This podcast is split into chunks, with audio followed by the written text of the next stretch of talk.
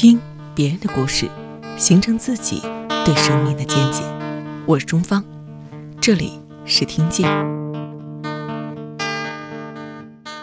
古语有云：“四十不惑。”对于中文系毕业、做过两本美术杂志主编的徐文志来说，二零一四年他四十岁了。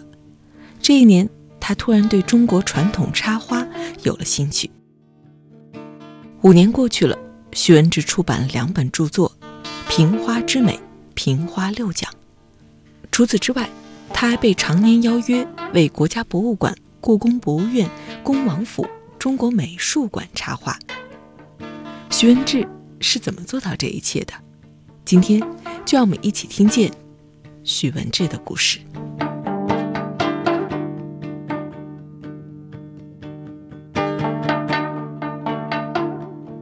开始我一见到今天这位嘉宾徐老师的时候，我就问了他一个问题，我说：“徐老师，您是什么年纪开始插画的？”然后徐老师说：“是四十岁。”徐老师为什么四十岁的时候开始想起来，哎，我要插花了？你刚才问这个问题的时候，我觉得特别突然，我根本没想过我什么时候开始嗯研究插花，或者是来学习插花。没想到说那时候我已经四十岁了。好像现在看来四十岁特别老，呃，今天然后你问我的时候，我简单算了，我在脑子里算了一下，才算出来四十岁。为什么会学茶花呢？在我的这个这个过程中间呢，我觉得是随着我过去的工作的一个正常的延续，嗯，并没说的说到四十岁人生有个规划，我四十岁以后要学学一门手艺或者学一门什么东西，啊，因为我原来。从事的工作，从学习到工作和手艺根本没有关系，和手艺没关系。那徐老师，您之前学的是什么呢？我大学学的是中文。嗯嗯，大学毕业以后呢，我做了好多年的出版，然后零二年到北京，还是和出版相关的行业。但是在我学中文的这个行业到零二年的时候，其实做了一个非常大的跨越。零二年的时候，我偶尔的机会到北京来编一本美术类的杂志，叫做《画廊》。嗯，这是岭南美术出版社的一本杂志。它是从我原来的学中文，学中文做，然后一一下一下子跨到了这个中国传统的书画行业。在我来北京以后，在编这个杂志的时候，我根本不知道画家齐白石、张大千我都不知道。嗯，苏轼还会写书法。我真的不知道，可能对我们其他的同学，可能是苏轼是一个大书法家，但我的这个阅读经验里面，我好像没有关注过这方面。没想到这个艺术和他的联系啊，所以在那个时候，从中文出版一下跨到美术类的中国传统书画的这样的一个出版行业，所以对我是一个巨大的挑战。那么就是怎么去开始重新学习，重新去研究。这是一个转折。那我在编这个杂志的过程中间，我前后编了两本杂志，一个是《画廊》杂志，紧接着下来呢，我编了一本杂志叫《新美玉》。嗯，但这个《新美玉》呢，就是我自己去承包了一个有刊号的杂志，我自己来编，我自己去找画家，去找文章，然后写文章、改文章。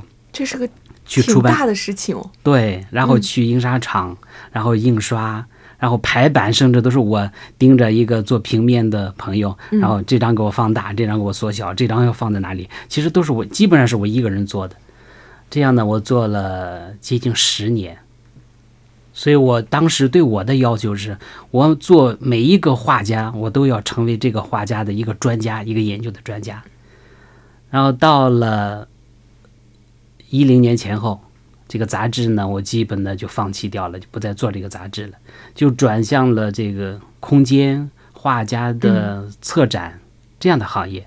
但在策展的过程中间，我总觉得把一些画家的画拿来挂在墙上太简单，就像卖东西的一样。所以我这时候我就觉得，哎，能不能把它布置的雅一点？嗯，甚至说能不能把它还原到我家里，然后想挂一张画家的作品，我挂在沙发后面。然后挂在这个餐桌旁边，它的环境是个什么样子的？我其实我就当时想把画家的这个展览做的更为生活化，或者更为情境化。当时不知道这样的概念，但是我当时有了一个这样的想法，所以我就在这个空间方面呢，就做了一些探索。然后我自己的办公空间就慢慢的把它布置成了类似于画廊，但不像从来都不像画廊，就像居家一样的这样的空间设置。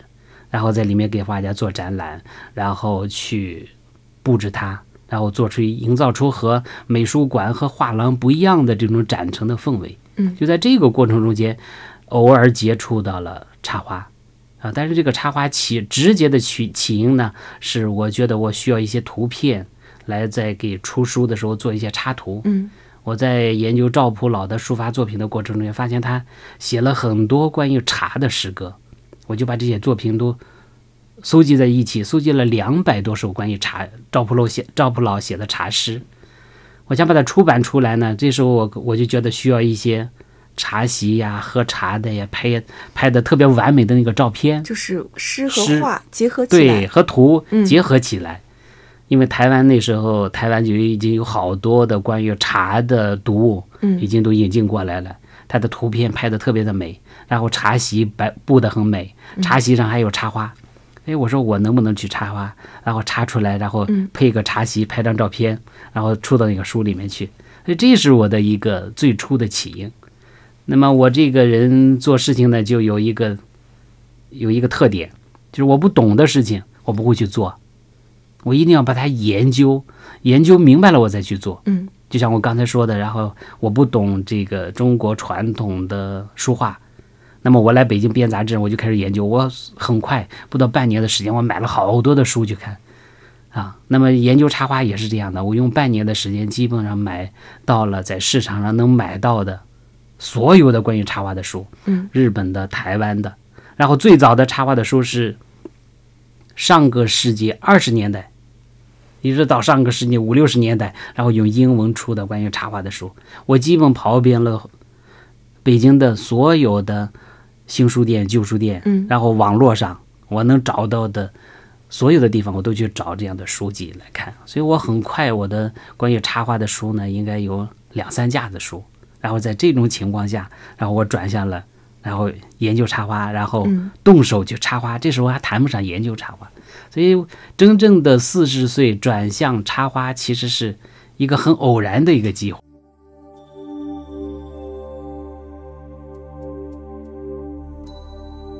以下文字摘自徐文志的《平花之美》。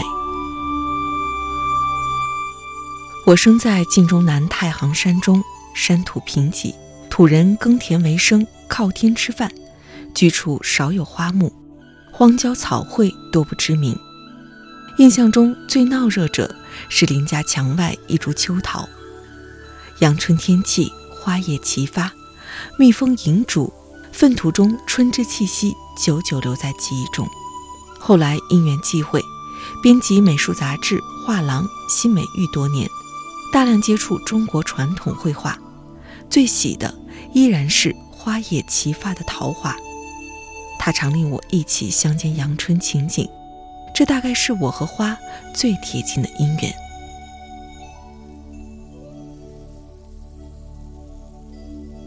徐老师，您说啊，就是我们提到说插花，其实我要把今天这个选题跟其他的人聊的时候，大家都会觉得这事儿跟我的生活挺远的。对然后有的人会说，这事儿听起来挺悬的，对跟我没什么关系。对对对，尤其要再加上中式插花，嗯，大家说这这不是古代文人的事儿吗？对，更跟我没什么关系。我现在这个生存问题还没解决好呢。嗯，所以这可能是普遍很多当下的人的心中的一个想法吧，算是。对，徐老师，您面对过这些想法吗？可以说我碰到的爱好者比较多。嗯爱好者里面也分两个层面，一个层面呢是经济条件非常好、时间也比较宽裕的爱好者。嗯啊，这部分的爱好者里面呢，有些人真的是特别的喜欢插花。当然，他也一个很朴素的观念，就是，哎，我能不能通过学插花，把我的家里布置的美一点嗯啊？所以他会发愿啊，到线下来学插花。那么还有另一部分人看到啊，老师你的插花好美啊，我就喜欢，特别喜欢。但是呢，就跟你刚才说的一样，他觉得哎，我的经济条件或者我整天还迫于奔命奔命，嗯然后我要去上班，然后哎，我没有这样的闲情逸致来插花。有好多人常常给我表达一个观念，说老师，等我有闲的时候，有钱的时候，有有闲的时候来给你学插花。但我常常跟好多人说，我说其实这种观念是不对的。嗯，说插花，我们总感觉到插花哦是文人的，然后是有钱人的事，有闲人的事情。但其实我在我的课程中间，包括我在和所有的朋友聊天的过程中间，我都是持反对意见的。我说一个小故事啊，嗯有个朋友呢，想让我带着学生，带着我教过的学生做一个展览，啊，做一个展览，然后取一个美美的名字，让大家把插花展示出来。那取什么名字呢？然后我后来我给他想了一个名字，我觉得如果我们要做这个展览的话，嗯我想我取一个名字，花展的名字就叫做“做个俗人做个俗人，”。对我就觉得我们大家现在有一个很不正确的观念，就觉得嗯一喝茶，然后一插花，然后就是特别雅，对，特别特别雅，或者我要经济条件达到什么样子，然后我的心态要达到什么样子，其实我就是个错误的。嗯，为什么我要提倡大家做个俗人？俗人不是庸俗的人，俗人就是一个世俗的人。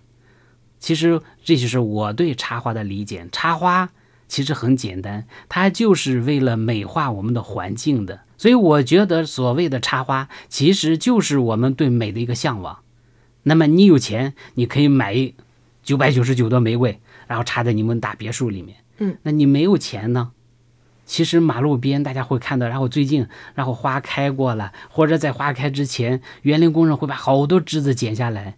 你的小区的楼下，然后你给保安讨一枝花都没有问题，他都会给你一枝，然后回来插在瓶子里面，它就是一个很好的插花作品，然后这种好的商业的花材。所以插花并不是多么高雅的事情，非得我们把它赋予了，然后又是优雅呀，然后又是艺术呀。我说不是这样的，我就觉得我们现在的好多人，其实不管是小白领还是大白领，其实我们每天都迫于奔命，然后你有你的苦恼，他有他的苦恼，每个人都在努力的在工作。那么，如何把我们的工作变得更为环境变得更为优雅一点？给自己一点美的可能性。对，嗯所以我就一直想做一个节目，做一个什么节目呢？就是办公室里如何去插花。正在上班的人，每天对着的都是自己的这个格子间。你家里有别墅，还是你住的蜗居，其实都不重要。你早晨天不亮就出来了，等你回到时候，你你的屋子里，然后你院子里景都看不到了。其实我们真正对面对的这个环境，就是我们八小时工作的这个格子间。如何把插花引入到这个格子间来，让我们每天心情特别愉悦的去工作。我觉得这才是我们的老板、我们的这个企业主或者我们的领导应该去考虑的。所以我原来一直想做一个节目，就是教大家怎么把办公室很快的把它布置起来，用我们身边能够得到的玻璃瓶，然后咖啡杯，然后甚至是矿泉水瓶子，然后把办办公室用几分钟的时间把办公桌打理的特别的美。起来。他们有一颗纯粹的赤子心，用一生追逐梦想。他们有一个不灭的梦想，用时光兑现诺言。他们有一个有趣的灵魂，即便是苦旅也微笑前行。他们是闪着光芒的人，他们的故事让我们一起听见。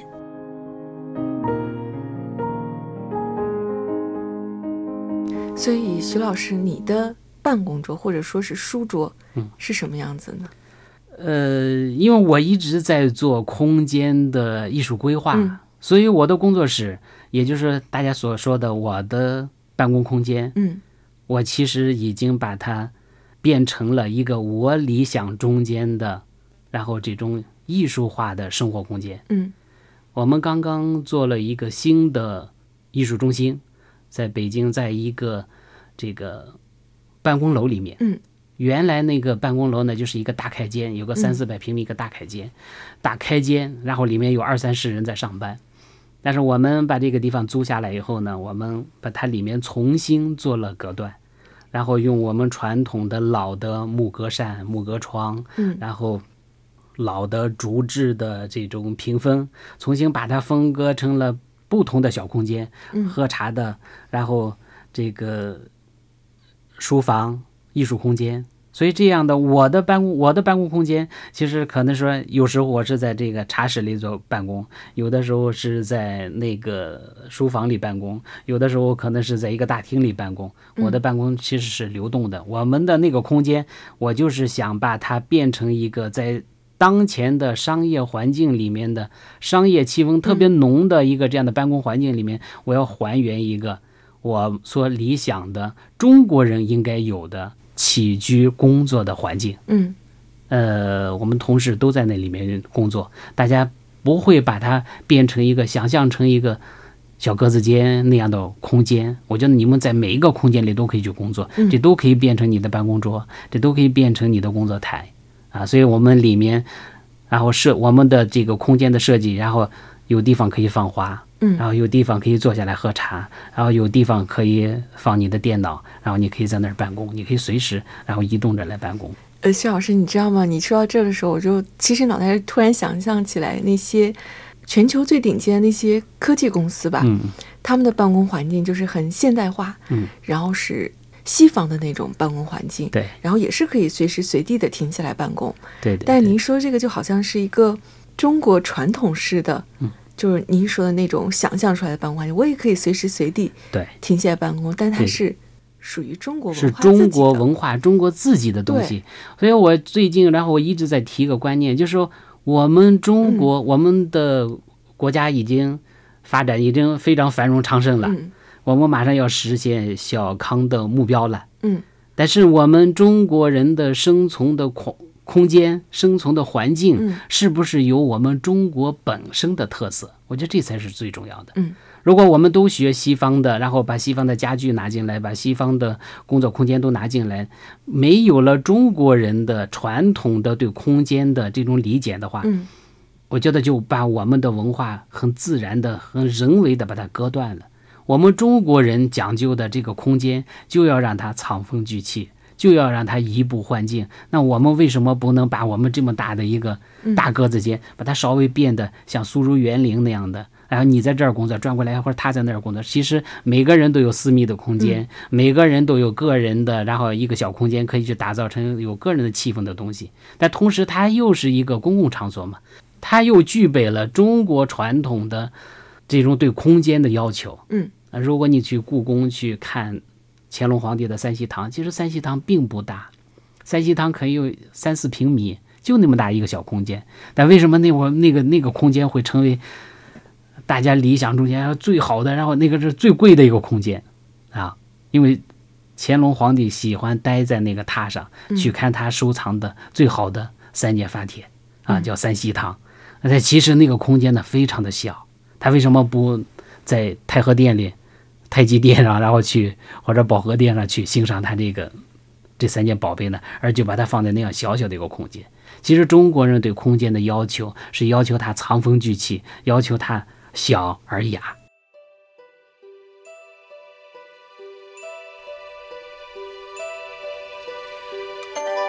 今天我们一起听见的是徐文志，从官方的身份上来说。他是恭王府传统中式生活研究所副主任，布里艺术文化中心创始人。而卸下这些身份，徐文志是一位从四十岁开始研究中式插花的文人。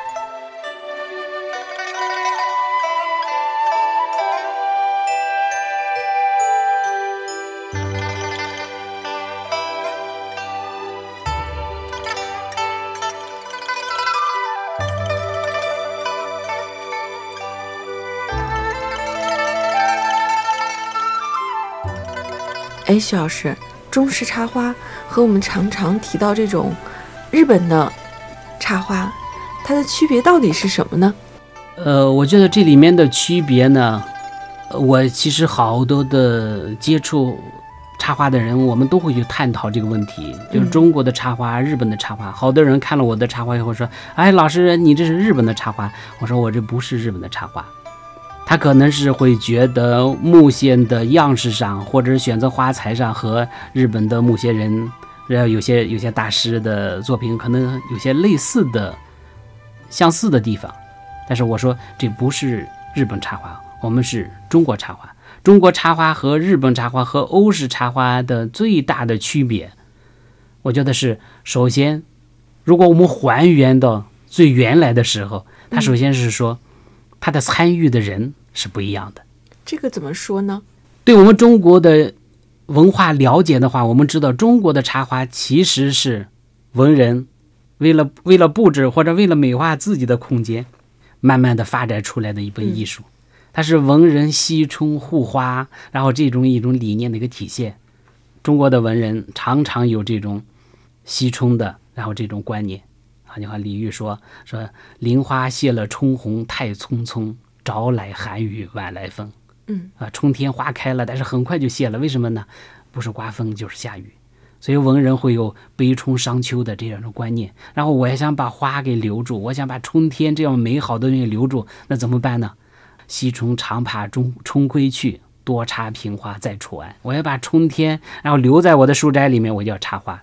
所以更多的时候，我们看传统的瓶花的史料，会发现中国更多的时候插花的是什么人呢？是文人。嗯，是文人把这个花，然后要插在他的书房里，插在他书斋里面。这是一个最基本的人群，他适应的人群是比较悠闲的传统的文人。但是文人呢，常常又不自己动手去插花，他可能是他的小书童在插，或者他的侍女在插。但是呢，不管是仆人在插，还是侍女在插，或者文人自己在插，都是用文人自己的这个艺术修养去指导他，达到了他的艺术的标准。这是我们中国的插花这样一路延续下来，是什么人在插花？那么日本插花呢？我觉得。还原到最早的时候，是什么人在插花呢？是和尚在插花，是僧人在插花。所以说，在日本，然后有一个很流行的观点，就是插花起源于佛前供花。为什么会流传说插花起源于佛前供花呢？因为日本的僧人到中国来，随着遣唐使，随着遣唐使来中国的好多僧人，他在寺庙里，他在寺庙里接受到了供花。然后他把这个插花就带回了日本，所以对对他在他的观念里面，插花就是佛前供花，因为他没有接触到普通的文人，他只接触到接触到了庙里的供花，所以对他们来说，他们就天然的认为插花就是供花。日本插花呢，我们知道日本的这个民族是一个多神教的民族。所以他把僧人带回去的这种佛前供花的这个概念，又应用到了他的多神教的领域里面。啊，所有东西都是供。日本过年的时候都要插松树，为什么要插？为什么要插松树呢？嗯，他认为松树是年神过年回来的时候住的地方。嗯，就说他们供一个年神，过年的时候有年神，年神要回到人间的时候住在什么地方呢？住在松树上。那么这时候，你为了让你们家的年神有地方住，所以你就要插松树。所以你去日本旅行的话，尤其是过年的时候，你会发现家家户户门口都会插着松树，有大的有小的，甚至插一个小松枝，一个小小的小松枝，它都是这样的一个观念的体现。所以它还是一个共的观念。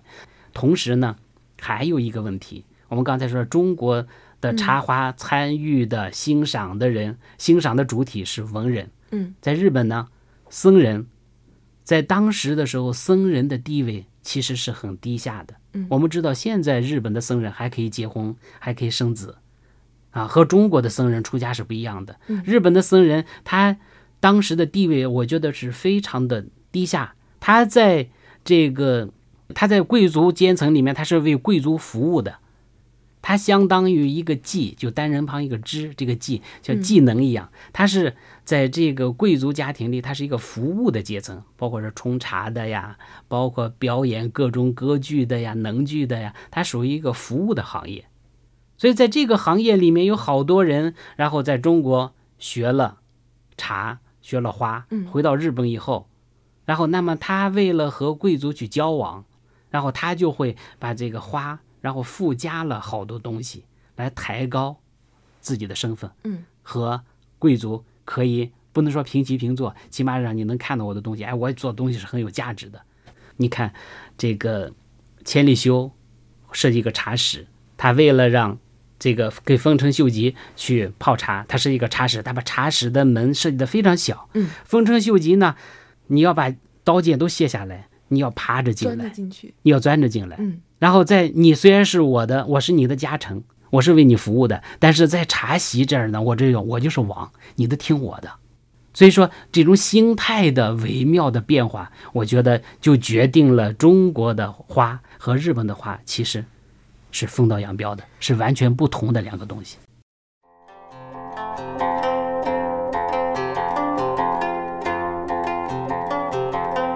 中国传统的插花，在一千年的历史传承中，一直约定俗成，总称为瓶花，意思应该就是在瓶子里插花。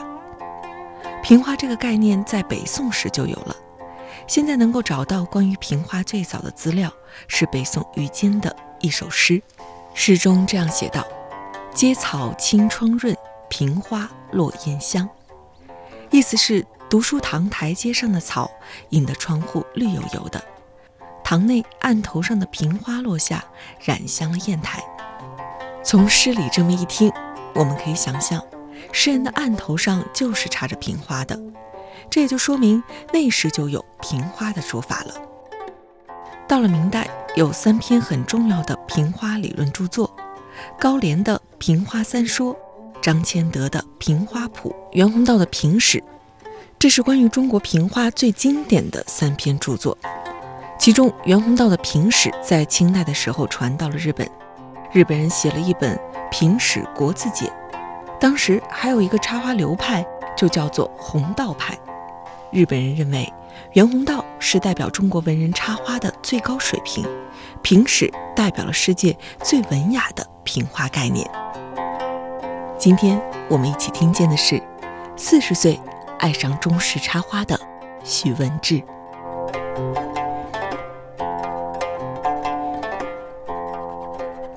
徐老师，您知道刚才您说的时候。我突然听着听，我觉得我有点穿越了的感觉，就我忽然感觉好像一下子走到了，就是回到了特别远的过去的那种感觉。对对对。然后，嗯，我在想说，当我们从过去又回到现在的这个层面上，我想徐老师，您现实中去插这些花的时候啊，比方说您去找这些花材，嗯，可能会需要跟不同的人打交道，比方说环卫工人啊，对。或者说是哪里这个管树的人啊？对，这个里边有没有什么大家那个有趣的故事呢？那我觉得很有意思，就是说我们插花首先要解决的问题就是花材。对，然后好多人不管采访还是学生来上课的，老师你的花材从哪里来的？老师小区里的花不能剪，然后马路边的花不能剪，你的花材从哪里来的？我觉得这里面有有我在我的插花的经历里面，我觉得有很多很好玩的小故事。啊，我先说传统的故事。传统的人插花从哪里来的？花材从哪里来的？然后在明代时候，张天德说插花呢一定要陵园家谱，是隔壁家的和我们家的园子里，然后清晨带路，然后把它摘下来。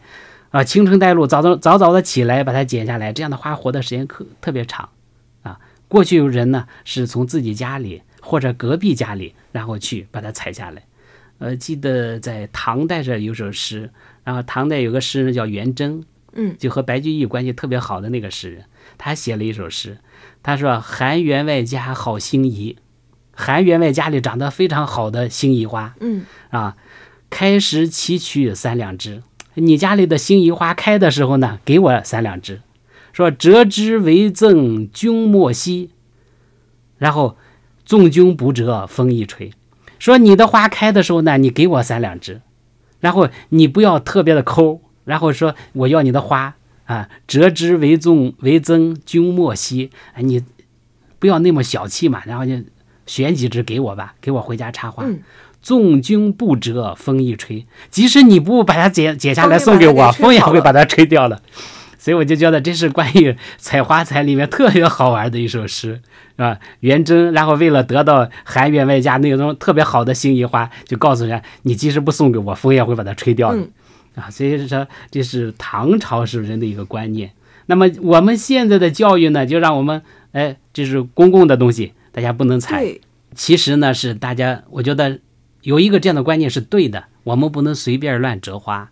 但是呢，我们其实我们的好多花，在园林工人的指导下，我们好多是可以采的。嗯，为什么呢？因为我们的花在开花之前或者开花之后，好多的枝条其实都要把它采掉，都要把它剪下来，然后就处理。然后我和那个紫竹公园原来的园长聊过这个问题，就是说他们每年要花很多的钱去处理剪下来的树枝，很可惜。如果我们在日本的话，然后园林工人把这个枝子剪下来，会分成小堆儿，然后一堆一堆的，然后枯的，然后新鲜的，他马上就会送到市场上，你从市场就可以把它买回来，然后去插花。日本还有这样的，有这样的，对，他很快就很快就就到市场上去了。但是我们中国不是，我们中国是不让你剪花，然后但是园林工人会把大批甚至一个树冠都给采采采下来，然后再用出去，花好多钱把它粉碎了，然后把它处理掉，所以形成一个极大的浪费。所以我觉得大家然后可以和园林工人去商量，和你小区的物业去商量，然后在他们的指导下和他商量，然后去剪一些花材是可以的。当然，我们在这个市场上也能碰到，然后有出售的，然后这样的枝材。有一年我在这个春天的时候去郊游，嗯，开车忽然看到那儿有个苗圃，有工人在里面干活，然后修整的特别的干净，然后就把车停下来进去走一走，然后忽然看见那工人就在那儿修枝子，那个贴根海棠，然后鼓的很大的包，马上就要开了，哎，我就跟他商量，我说你能不能送给我两只？那他说你要干嘛？然后我说我要插花，我是一个插花的老师，然后我想用这个花来插花。哎，他就觉得特别好，有人有人要求他帮忙，呃，特别好，他就拿着剪刀，然后来过来给我剪。到树根下，他说他忽然跟我商量，他说你不能剪我们这个直的枝子，然后你只能剪这个弯的。我说好好好好好好。其实，在我的心里是说。我真的不想要这样的直的枝子，我就想要弯的枝子。因为我们的插花，你想插出造型来，然后这个枝材的选择，首先要弯弯曲曲。所以在明代的时候说，你插花的枝材选择很重要。嗯，枝材的选择一定要疏收古怪，要曲曲斜鸟，要枝柯齐骨，枝柯齐骨，然后这个枝子要扭曲，然后要有变化，要有造型。嗯，这是我们插出来的花才是最好的。但是那个园林工人，然后就一再一再的强调让我去剪那个弯的，然后在他眼里不成材的枝材，然后那个直的枝子一定要给他留下来。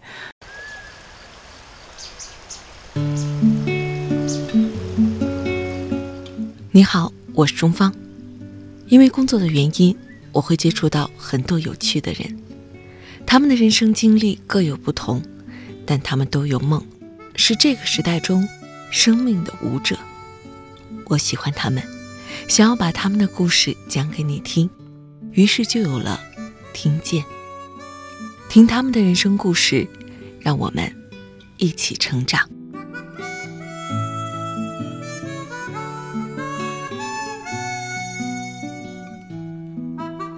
你好，今天您来穿的是一身中式的中式的服装吧？啊但是呢，您说您很喜欢听我们台的八八七，对，这是一个欧美流行音乐的流行音乐的啊，然后我们在聊天里边突然还知道说您还喜欢看《哈利波特》嗯 而且觉得这是一个非常非常好的作品。对，所以我很好奇是徐老师，您看啊，您应该说是一种嗯中国传统文化的传播者，嗯，然后中式生活的倡导者，对，但是也会喜欢就是这些文化中的一些部分。嗯您觉得这个之间是相违背的吗？我觉得这一点儿都不违背。嗯，怎么说呢？首先从一个个人的学习来说，嗯我常常就跟学生说，我们的学习一定要转译多师。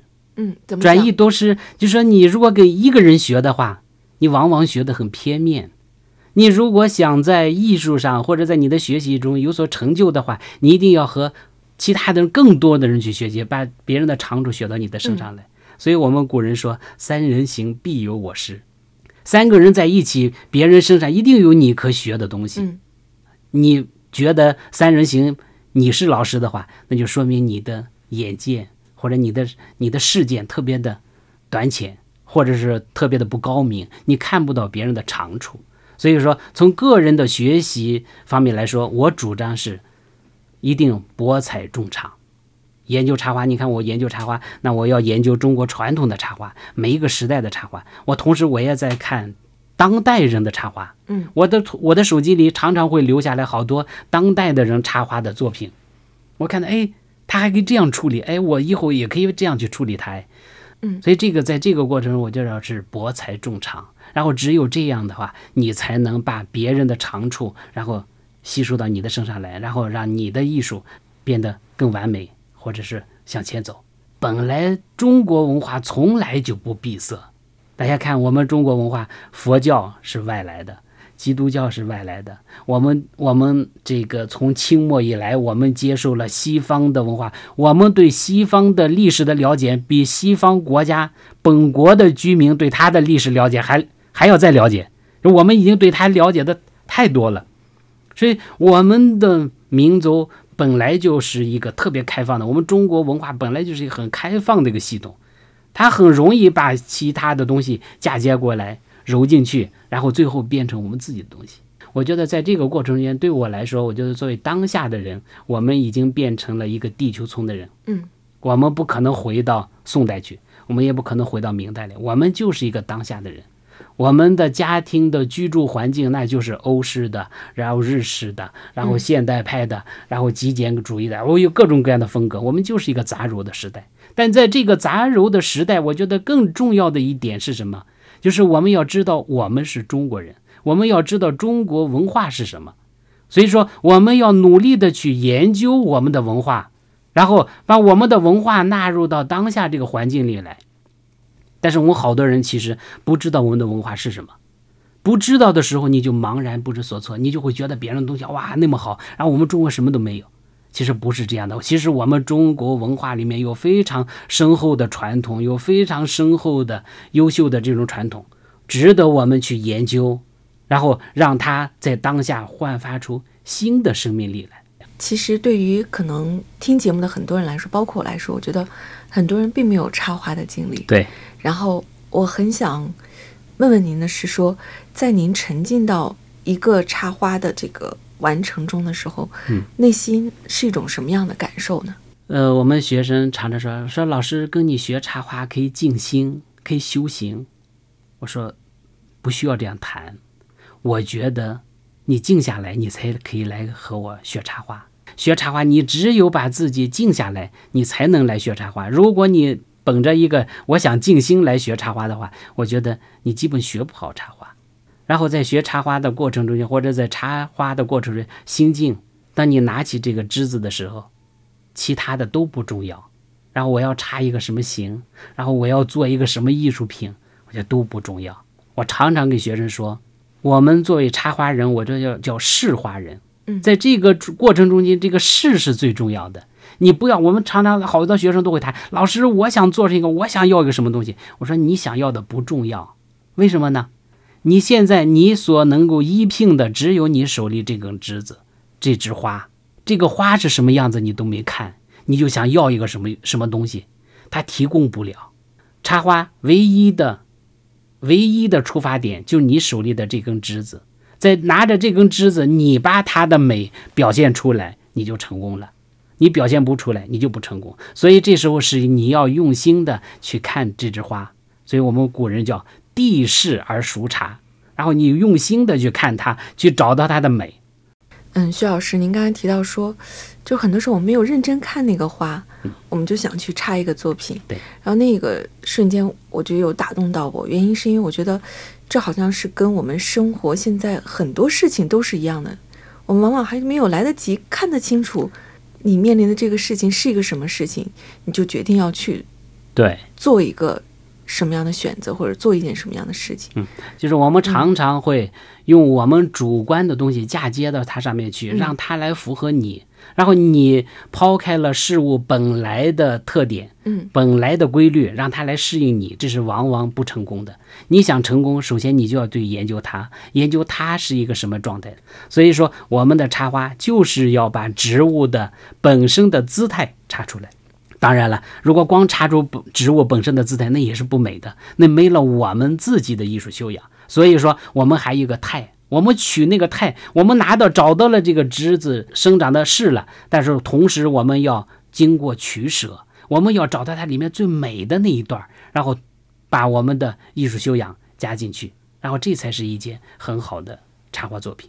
那今天特别谢谢徐老师做客到我们的节目。